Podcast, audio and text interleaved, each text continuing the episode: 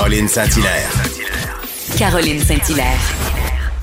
Une animatrice pas comme les autres. Cube Radio. Une autre semaine mouvementée. Euh, Vous êtes nombreux, nombreuses à être confinés. Euh, J'avais envie de vous proposer euh, une petite série parce que, bon, Netflix, vous le savez déjà, a décidé d'augmenter ses tarifs. Alors, suivons la consigne du premier ministre du Québec, achetons local. Et je vous invite à écouter la série documentaire d'Antoine Robitaille, Le Dernier Felque. C'est vraiment un petit bijou. Vous allez revivre la crise d'octobre, bien sûr, en suivant surtout la quête de vérité d'Antoine Robitaille. Alors, euh, c'est à voir. Et euh, sur ça, moi, je vous dis, vous pouvez aussi écouter des balados en marchant. Ça, c'est pas interdit. Alors, euh, je vous dis bon balado. Caroline Saint-Hilaire. Pas d'enveloppe brune, pas de lobbying. Juste la vraie bonne radio, dans les règles de l'art. Cube Radio. Femmes et Sœurs lance une campagne d'envergure pour faire rayonner 100 femmes entrepreneurs québécoises qui changent le monde.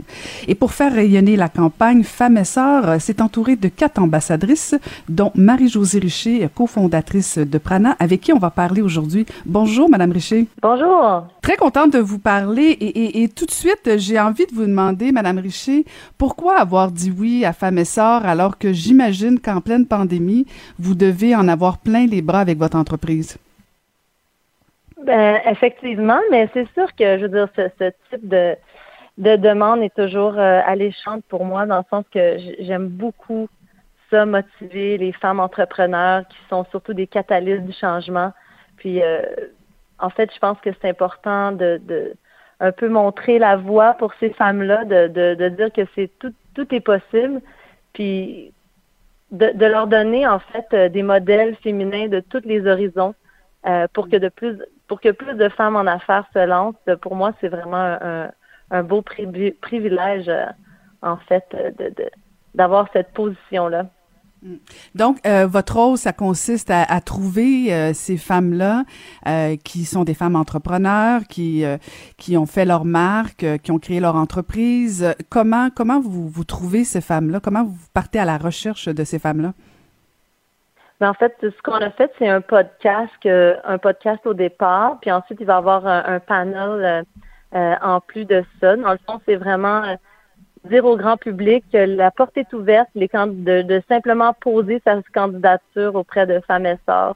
Euh, dans le fond, c'est de montrer différents modèles. On est quatre amb- ambassadrices euh, qui participent à certains événements pour justement recruter euh, les femmes qui sont intéressées.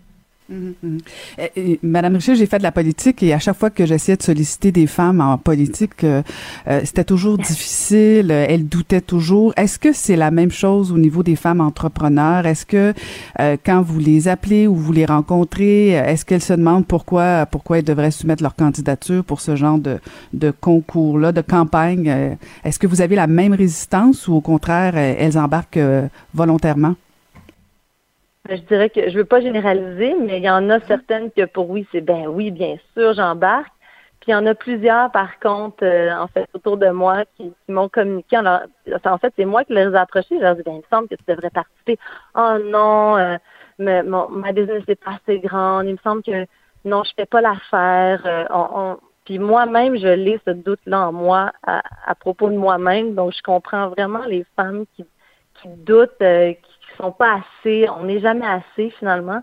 Euh, puis je leur dis, mais non, tu sais, c'est, pas besoin de faire euh, 50 millions de dollars de chiffre d'affaires, t'as pas besoin d'avoir 50 employés. C'est vraiment un, programme qui est abordable pour tout le monde. Le but, c'est de mettre à l'avant les femmes en affaires qui viennent de tous les horizons, comme je disais tantôt.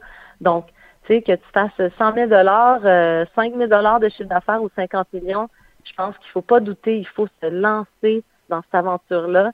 Puis c'est ça aussi l'entrepreneuriat, c'est un peu sortir sa zone de confort. Fait que je leur dis, écoute, tu as le droit de douter, mais le doute mène à rien. On sort de sa zone de confort, puis on ose. Hmm, J'adore ça. Le doute, le doute mène à rien. C'est si j'avais entendu ça plus jeune, ça aurait peut-être été porteur. Euh, euh, Madame Richer, dans, dans, dans le concours, on parle du fait que euh, on, on souhaite que les entreprises euh, les, de ces femmes-là respectent quand même les objectifs du développement durable.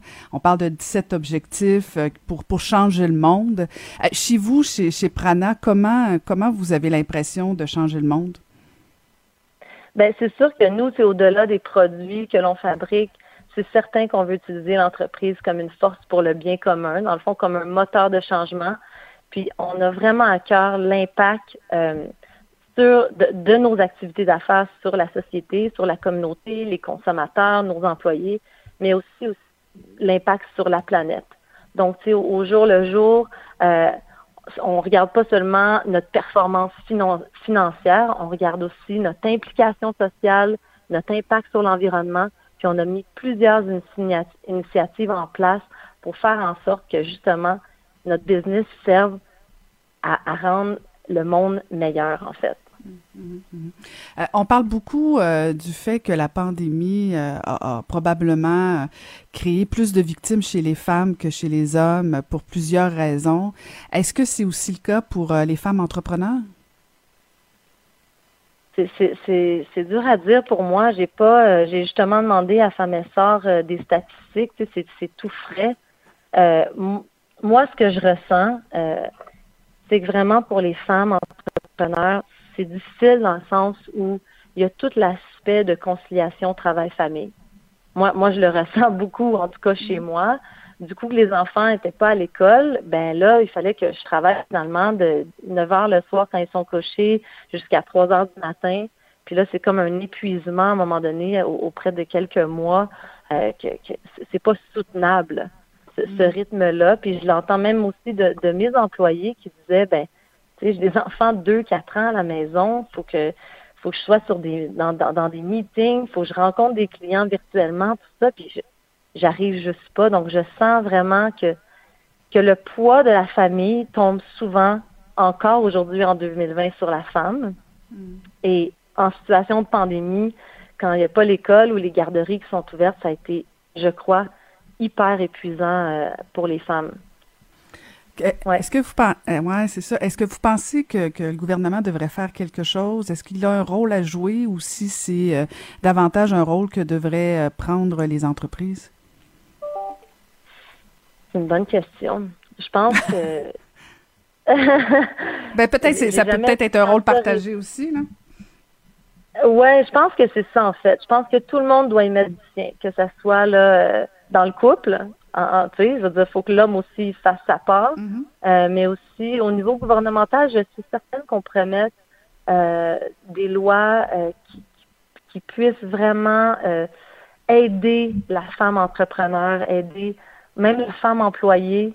Puis c'est sûr qu'au niveau des, des, des, employeurs, on peut faire, on peut vraiment là, faire des actions concrètes, mais quand c'est statué par le gouvernement, j'ai l'impression que les gens prennent ça vraiment au sérieux. Puis là, on a juste plus le choix, en fait. Mais je pense que mm-hmm. ça serait important que le gouvernement prenne pas une décision du haut de, de, de sa tour d'ivoire. Je pense que c'est important qu'il consulte les femmes dans ces situations-là et qu'on en vienne ensemble à une solution. Mm-hmm. Vous parlez de la tour d'ivoire, je trouve ça euh, très intéressant parce que le gouvernement euh, de M. Legault a été critiqué au départ sur justement la relance économique où on trouvait qu'il manquait de femmes euh, et qu'il n'y avait pas tellement la sensibilité. Là. et il est allé chercher Mme Lebel au niveau du Conseil du Trésor pour, bon, quand même démontrer une ouverture. Est-ce que vous avez l'impression, bon, là, on parle plus beaucoup de la relance parce qu'on est peut-être un peu retourné en confinement pour presque la moitié du Québec, pas dire le deux tiers, mais en même temps, est-ce que euh, la relance économique, vous avez l'impression que le gouvernement du Québec, et sans, sans jeter de blâme ou euh, quoi que ce soit, là, on est en, mode proposition, suggestion, est-ce que euh, vous pensez que le gouvernement du Québec pourrait faire plus pour impliquer les femmes au niveau de la relance? Ben, je pense que oui, on peut toujours faire plus. C'est sûr que ça, c'est mon attitude mm-hmm. d'optimiste. je, je pense qu'effectivement, que ce soit femme ou homme, je pense que les, décideurs doivent aller sur le terrain, prendre des témoignages, comprendre la situation. Je veux dire, j'ai des amis en restauration, c'est vraiment très, très difficile. Euh, et, je, pense que ça prend des gens sur le terrain pour voir qu'est-ce que les hommes et les femmes vivent, et ensuite en venir à, à qui, qui sont je crois, peut-être, qui vont être moins, qui vont être peut-être j'aime être dans le gouvernement, là, on va se le dire. Je pense qu'il faut vraiment euh, faire beaucoup, euh, beaucoup de choses, puis de concilier beaucoup d'enjeux, puis en venir à une décision. Euh, mais mon aide, mon aide de terrain, en fait, de mhm. consultation au niveau du terrain. mais il y a plusieurs organismes qui quand même qui existent comme Femmes et pour vraiment promouvoir l'entrepreneuriat chez les femmes. C'est à travers aussi ces organismes-là que le gouvernement va avoir une voix et aussi un feedback du terrain. Vous parlez de femmes et sœurs euh, parce que, bon, euh, vous êtes une des ambassadrices euh, pour, pour le concours. les femmes d'affaires peuvent déposer leur candidature du 15 septembre au 13 octobre. Par la suite, donc, vous allez être les quatre ambassadrices à délibérer sur, sur, sur, sur quoi? Est-ce que ça aboutit sur une grande gagnante ou c'est quoi la, la finalité? Ben, je crois pas que c'est nous qui sont finalement les, les, les dragons de fer. Euh, je pense que ça va être vraiment un, comité. Nous, on est bas, on est là pour les femmes pour assez euh, qu'elles ont besoin de la visibilité finalement, qu'elles ont besoin de cette visibilité-là pour connaître leurs produits, qu'on puisse les acheter, qu'on puisse consommer de façon responsable, qu'on puisse connaître leur histoire. Puis après ça, mon professeur va s'occuper vraiment du suivi, de tout le reste quant à, la sélection des, candidatures. Puis après ça, bon, de partager qui va se retrouver là, euh, parmi les femmes euh, qui vont être de l'avant. Parfait, excellent. Ben merci beaucoup de nous avoir parlé. Alors, euh, ben bonne campagne et bonne chance au niveau de votre entreprise, Madame Richer. Merci beaucoup, Madame Cécile. Merci. C'était Marie-Josée Richer, cofondatrice de Prana.